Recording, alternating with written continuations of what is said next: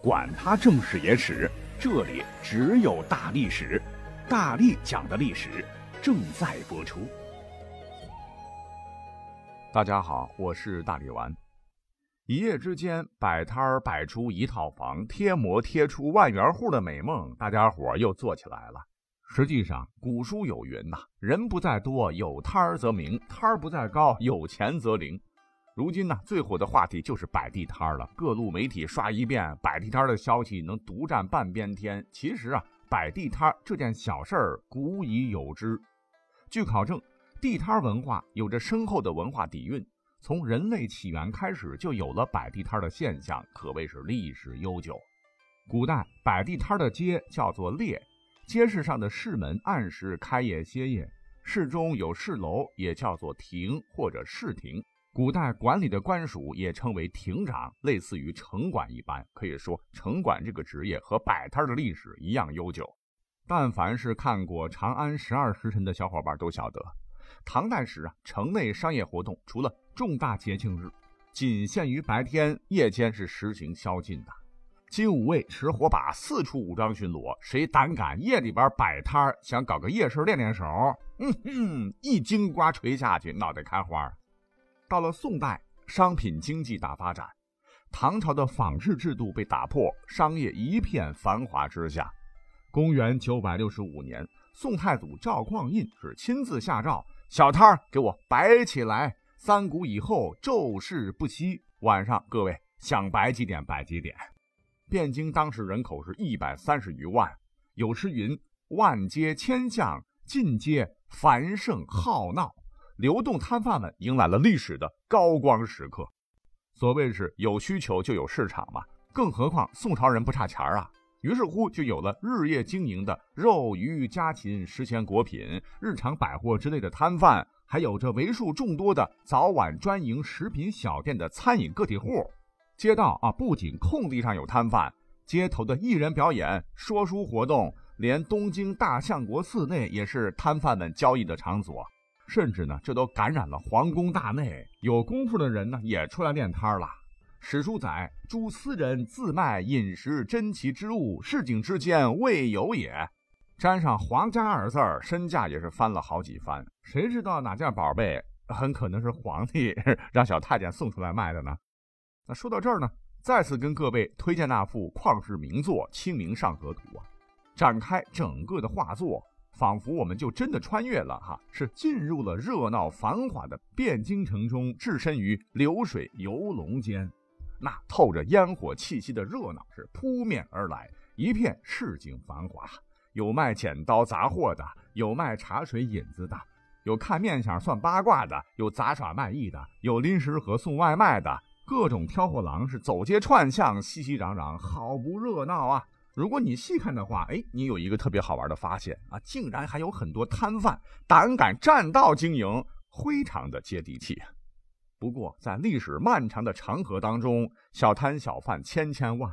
你要说历史上最出名的那位摆摊一哥到底是谁呀？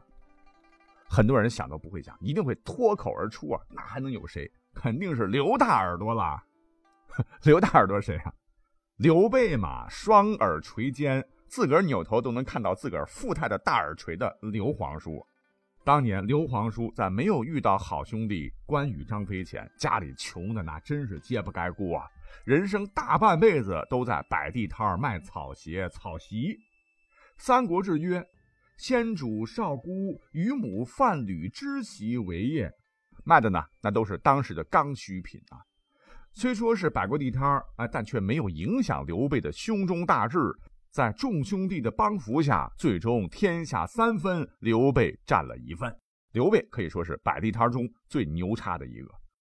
但是呢，结合着刚才讲的这个史料，很明显，如果年轻的刘备没有他妈引路的话，刘备还真的走不上摆地摊之路。我客观说，自古摆地摊第一人应该是刘备他妈啊！摆地摊你看摆出了一个蜀汉江山呐。讲到这儿呢，再插一句刘皇叔的友情提示。疫情对经济冲击确实有点严重啊！如今很多人呢都在勒紧裤腰带过日子，平时那些花里胡哨的东西不一定能卖出去，所以各位摆摊的时候千万不要眼高手低哈！你得学学刘备，多卖一些生活必需品，最好呢刚练手哈，弄点手指湿巾这类人人都得用还易消耗的产品。这样呢，即便没有经验，卖的少，自个儿呢也能留着用，稳赚不赔。当然了，这是刘皇叔他个人的观点，刚告诉我的啊，不喜勿喷。咱接着往后边看哈，我之前的特别喜欢单田芳先生讲的评书《隋唐演义》，那我是百听不厌。不知道各位听过没有？这里边呢有一个活宝级的英雄，唤作程咬金，掏耳朵、挖眼睛、剔牙齿，三板斧的功夫，一招鲜吃遍天呢。其实呢，这哥们儿早年呢也是摆过地摊的。程咬金年轻的时候呢，因为火气大，打架斗殴，吃过牢饭，耗子里边放出来，生活是没有着落，跟刘备他娘一样。程咬金他老妈呢，就编了些竹耙子，让他上街摆摊叫卖。在摆摊过程中，程咬金就结识了好汉尤俊达，结了靠山王杨林的黄冈。后来兄弟们结伙聚义，程咬金还坐上了混世魔王的金交椅，在瓦岗还当过一段土皇帝。在后头，程咬金追随李世民南征北战，也算是功德圆满。后来贵为王爷，成为了二十四凌烟阁功臣之一，也算是摆摊摆出了康庄大道。唐朝覆亡之后呢，五代十国降临。哎呀，这个时代就像流水线一样，皇帝是一会儿一个，一会儿一个，走马观灯的换呢。不过，这种近乎量产的一般的割据皇帝，大部分都很平庸、暴虐，甚至变态。只有少数几个还算是明君，值得一说。其中，后周的第二个皇帝柴荣就是一个典型的好皇帝。历史上，柴荣老爹和柴荣他爷爷本是当地的富豪。可是等柴荣咕咕坠地的时候呢，家族已经衰落了。为了养家糊口，他还没成年就被迫离开家乡，投奔到姑母柴氏身边。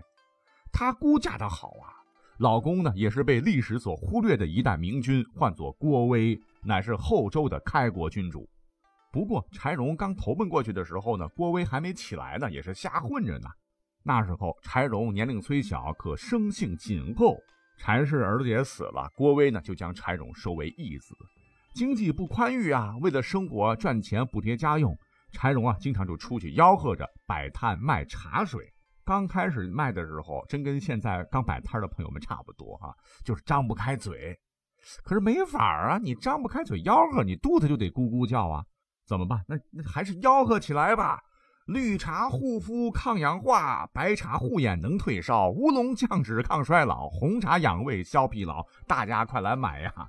柴荣愣是割下脸皮，从开始的声若游丝，到后来慢慢的叫卖的声音是越来越大，越来越洪亮。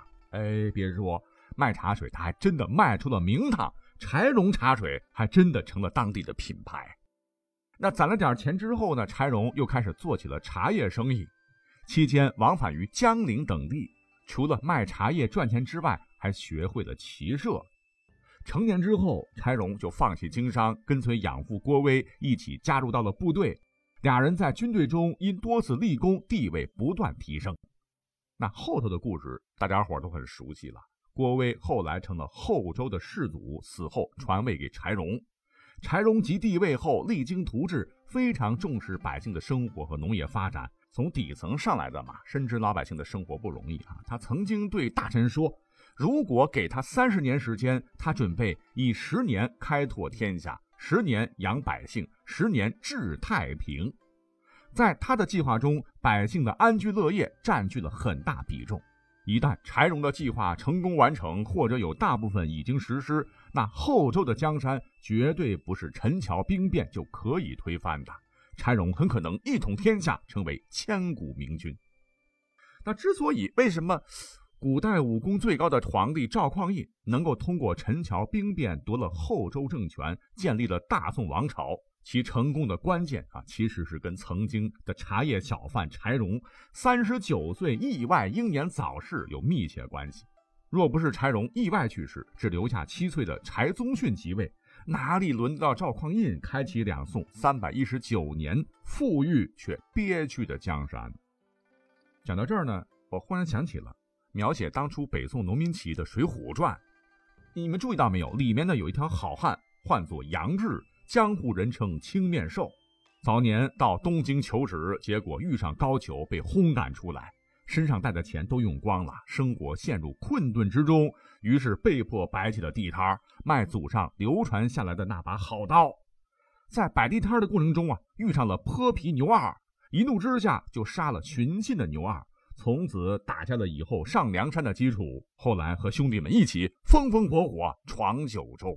这个故事呢，听起来好像很英雄啊，但是在我看来，他这种练摊不好就行凶的主做的实在是有点差。